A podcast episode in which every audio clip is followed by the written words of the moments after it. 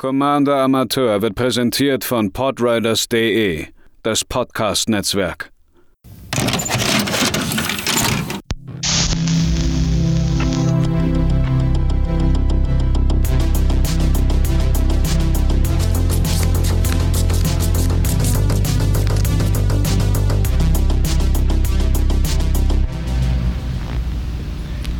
Herzlich willkommen, liebe Planeswalker, bei einer weiteren Spin-off-Episode des Commander Amateur Podcasts. Mein Name ist Matze und ich werde euch heute ein Deck vorstellen, was ich in den letzten Tagen selbst zusammengebraut habe, denn nachdem mir es so viel Spaß gemacht hat, mich mit Lazav auseinanderzusetzen als Budget-Deck, habe ich mir eine Aufgabe gestellt. Und zwar wollte ich ein Deck bauen, was ein unendlich niedriges Budget hat. Einer aus unserer Spielgruppe, beispielsweise äh, der gute liebe Sascha, mit dem ich über Tribals geredet habe in Folge 3, wenn ich mich nicht irre, äh, der kauft sich zum Beispiel meistens nur Decks, wenn sie 25 Euro oder weniger kosten.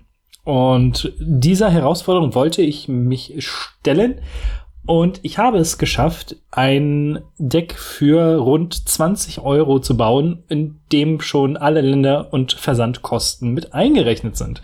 Zumindest wenn man das bei Card Market einmal durchjagt. Äh, ich habe äh, noch eine kleine Ankündigung und zwar habe ich mir jetzt inzwischen auf dem Podriders Discord Server eine kleine Ecke für mich eingerichtet. Und neben dem Deck, was ich euch heute vorstelle, hatte ich noch ein anderes Deck zur Auswahl gegeben und darüber abstimmen lassen, welches denn ja, welches sich als nächstes verpodcasten soll. Sveller hat gewonnen. Äh, ich bin aber der festen Überzeugung, irgendwann werde ich Rionia Fire Dancer als Budget-Deck auch noch mal vorstellen. Einfach weil es sehr, sehr viel Spaß macht, zumindest beim Goldfischen. Äh, den Link zum Discord-Server findet ihr in den Show Notes ebenso wie die Deckliste natürlich. Ein Hinweis hier noch. Ich stelle diese Decks zusammen und goldfische sie. Sprich, ich, ähm, ja, auf der Seite Moxfield kann man playtesten und sehen, ähm, wie man zieht, was man zieht, ob das alles hinhaut und so weiter und so fort. Natürlich ist das eine ganz, ganz andere Geschichte, wenn man sich das Deck zusammenstellt und äh, im Real Life spielt, beziehungsweise dann über Spelltable. Hey, dementsprechend kann ich nur eine Einschätzung geben von dem, wie stark dieses Deck ist.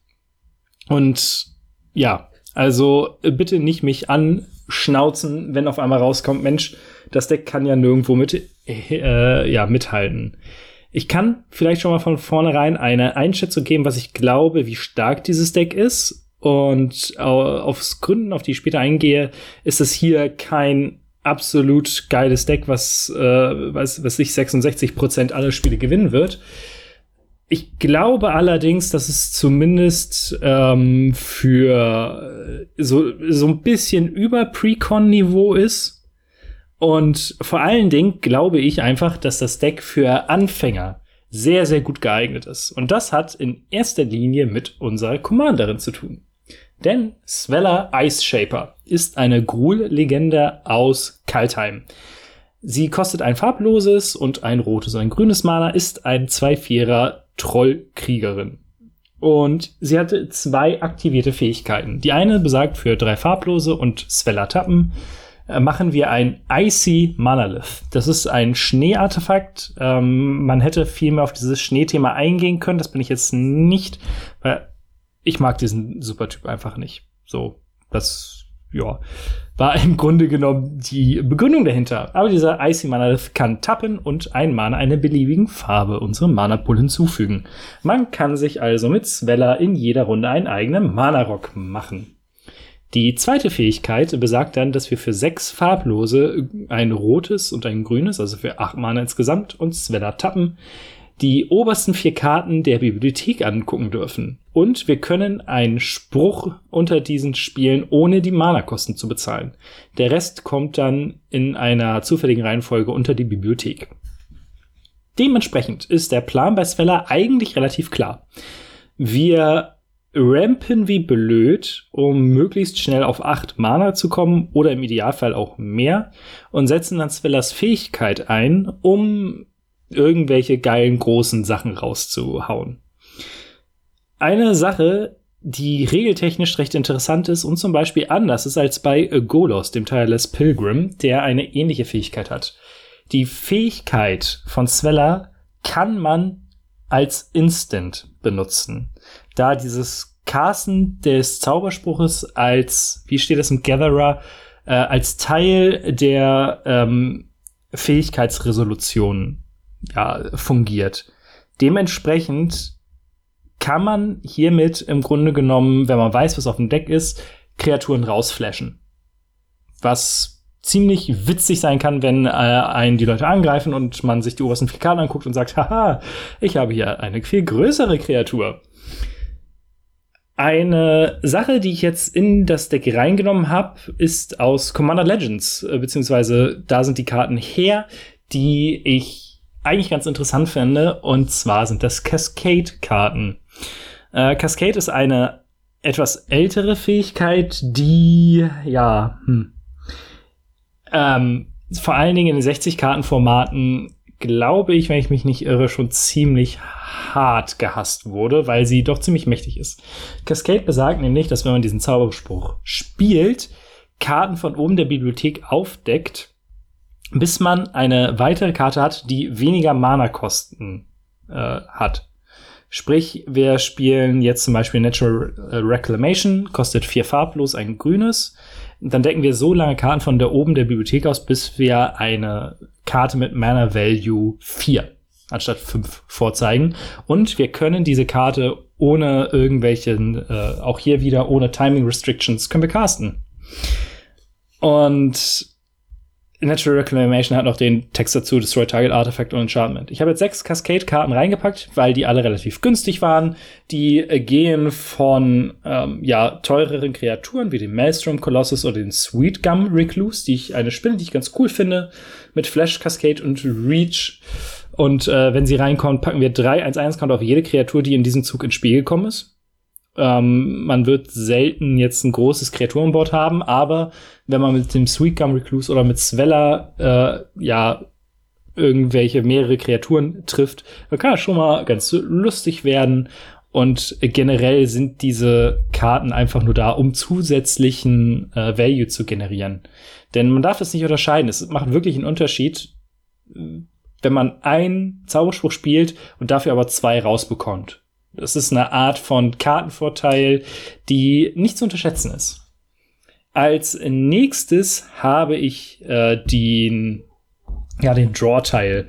Ein Großteil des Kartenziehens, des Kartenvorteils äh, basiert auf Kreaturen beziehungsweise auf äh, Equipments in diesem Deck, weil es ohne Witz einfach die billigste Variante ist. So Karten wie Rogue's Glove, äh, ein Equipment, wenn die ausgerüstete Kreatur Kampfschaden einem Spieler zufügt, können wir eine Karte ziehen. Oder äh, Gilanra, Call of Wildwood, ist ein Elfdruide, der gleichzeitig rampt, zwei farblos, grün, 1, 2 und man kann ihn tappen und ein grünes hinzufügen. Und wenn wir dieses Mana benutzen, um einen Zauberspruch mit äh, Mana Value 6 oder höher zu sprechen, wovon wir eine Menge haben, ziehen wir eine Karte. Also viel von diesen konditionalen Sachen, wenig, äh, wo man einfach drauf steht, so ziehe Karten. Harmonize wäre so eine Sache, zwei farblos, grün-grün, wir ziehen drei Karten. Oder äh, Return of a Wild Speaker, äh, eine der besten grünen Karten aus Eldraine für EDH muss ich echt mal überlegen, ob das stimmt. Great Henge, ja, gut.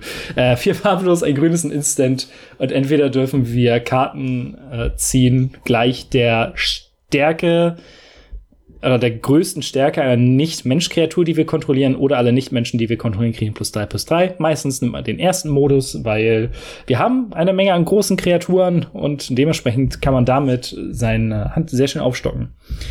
Eine der besten Karten in diesem Deck insgesamt Finde ich allerdings ist der Trading Post. Ist für vier farblose ein Artefakt. Hat diverse Modi, um Leben zu bekommen oder äh, einen 0-1er weißen Spielstein, ein äh, Ziegenspielstein zu machen. Das Wichtigste hier ist allerdings, man kann ein farbloses Zahlen, den Trading Post tappen und ein Artefakt opfern und eine Karte ziehen. Falls ihr euch erinnert, die Manaliths, die Sveller macht, sind Artefakte. Dementsprechend sollten wir sie nicht mehr brauchen, können wir sie opfern, um uns neu aufzustocken. Das war ein kleiner Fund, den ich eigentlich ganz cool fand. Und ansonsten hat man eine ganze Menge an größeren Kreaturen, die Karten ziehen oder Karten, die halt äh, euch Karten ziehen, wenn größere Kreaturen ins Spiel kommen. Eine äh, ein Zauberspruch, ein Enchantment, was ich nicht mit reinnehmen konnte, weil es zu teuer ist inzwischen, um wirklich auf diesem ungefähr 20 Euro Niveau zu bleiben, ist Elemental Bond. Äh, zwei farblos grün, immer wenn eine Kreatur mit Stärke 3 oder höher ins Spiel kommt unter eure Kreatur zieht ihr eine Karte. Das wäre sofort ein, ein Instant packen wir rein, nehmen wir.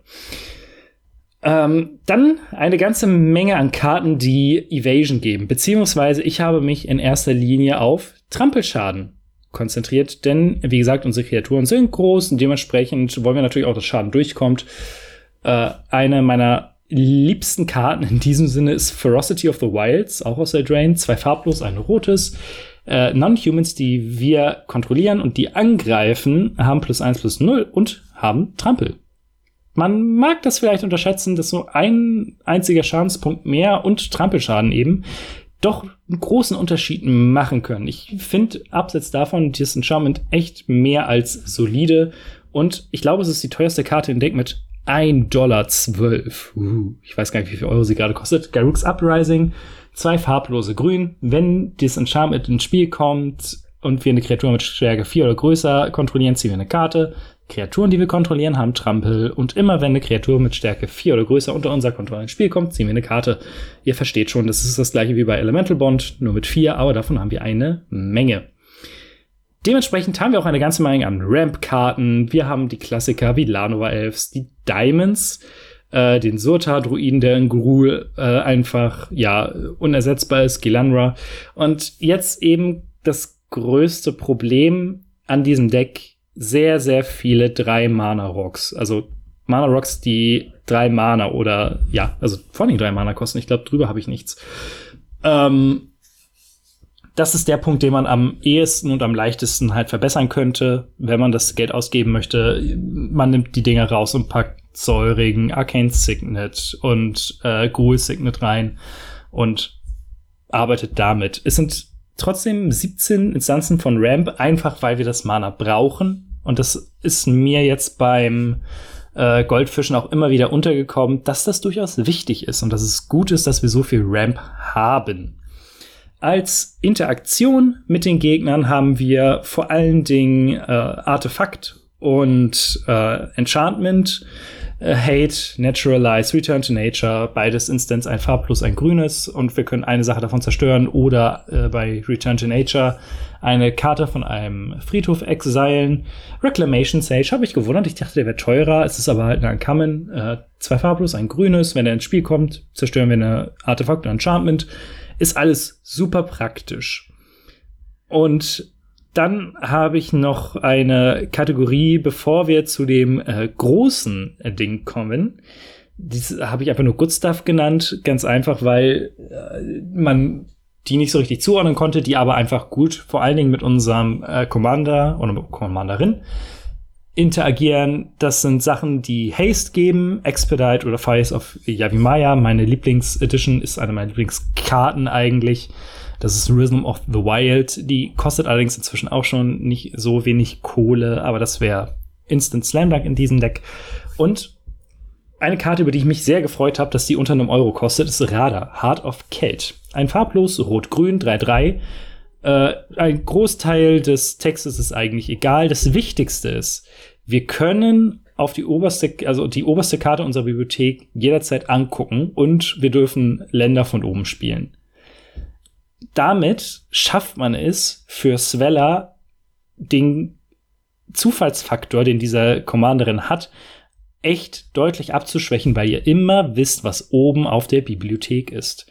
Dementsprechend könnt ihr entscheiden, okay, da ist etwas, was ich unbedingt jetzt haben möchte. Und das dann, äh, um Zweller dann irgendwann zu aktivieren, wo es der perfekte Zeitpunkt dafür ist. Oder ihr könnt ja, so ein Pseudo-Card-Draw haben, in dem ihr einfach das äh, seht, okay, oben ist ein Land und das spiele ich jetzt anstatt das Land, das ich auf der Hand habe. Dann kommen wir zu dem Wichtigsten. Und zwar zu den Fatties oder zu den großen Spells, die wir mit Sveller spielen möchten. Ähm, Sweet Gum Recluse habe ich schon genannt. Dann haben wir so ein paar Klassiker. Ähm, ich habe das Dorn Elementar mit reingenommen, Fawn Elemental, weil das meine erste Rare war, damals im Starter-Set für die siebte Edition. Fünf farblos, grün-grün, 7-7 und das äh, Dorn Elementar kann Kampfschaden zufügen, als ob es nicht geblockt wäre. Super praktisch. Äh, Pain Bacon ist in dem Deck, Endrace Forerunners, 5 grün, grün, grün, 7-7, Vigilance, Trample, Haste und wenn Pain Bacon ins Spiel kommt, kriegen alle anderen Kreaturen, die wir kontrollieren, plus zwei, plus zwei, Vigilance und Trampel. Ein äh, wunderbarer Game-Ender immer.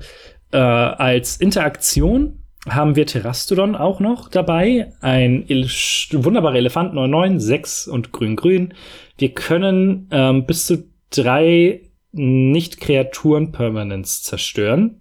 Und für wenn er ins Spiel kommt, natürlich. Und für jeden Permanent, der so zerstört wurde, macht der Besitzer einen 3-3 grünen Elefantenspielstein. Im Grunde genommen ein etwas schlechteres Beast Within mal 3, aber man hat auf einmal einen 9-9 Elefanten noch dabei. Und eine Karte, die ich äh, sehr spannend fand aufgrund all ihrer Fähigkeiten, ist jetzt aus Strixhaven, das ist nämlich der Buchwurm. Äh, sieben farblos, grün, 7-7, Trampel. Das sind schon mal ganz solide Stats für unser Deck. Wenn er ins Spiel kommt, kriegen wir drei Leben und ziehen eine Karte. Der Bücherwurm cantripped, also wir kriegen ja automatisch eine Karte, wenn wir ihn spielen, super praktisch. Und für zwei farblos und ein grünes können wir den Bücherwurm aus unserem Friedhof zurück äh, auf den dritten Platz in der Bibliothek legen. Das heißt, theoretisch können wir ihn mit Zweller direkt wieder rauscheaten. Ähm, ich glaube, da ist eine Menge Potenzial hinter und auch gerade für so ein, ja, doch eher äh, Straight Line äh, Deck eine schöne Taktik.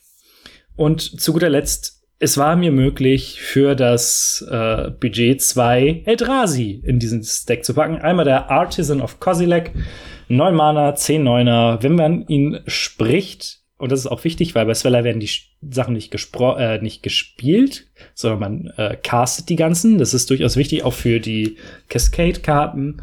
Dann dürfen wir eine Kreatur von unserem Friedhof zurück aufs Spielfeld bringen.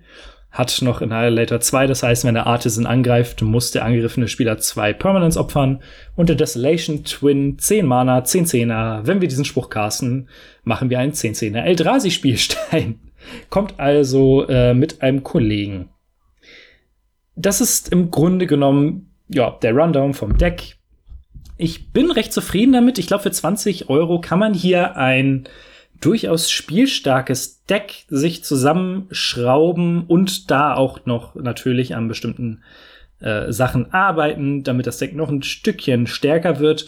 Aber um sich das Ganze einfach mal so zusammenzuhauen und zu gucken, wie gut man damit klarkommt und ob einem dieser Spielstil, dieses äh, ich haue große Kreaturen raus und haue die Gegner ganz, ganz dolle, ähm, ob einem dieser Spielstil zusagt. Ich hoffe, es hat euch gefallen. Wie gesagt, kommt gerne auf den Discord-Server. Da werden in Zukunft weitere Umfragen stattfinden zu äh, Budget-Decks, die ich bauen soll. Ihr könnt da gerne auch Vorschläge machen, welche Commander ich mir mal angucken soll und äh, ob ich damit irgendwie was bauen kann. Und ebenfalls die Deckliste findet ihr in den Show Notes.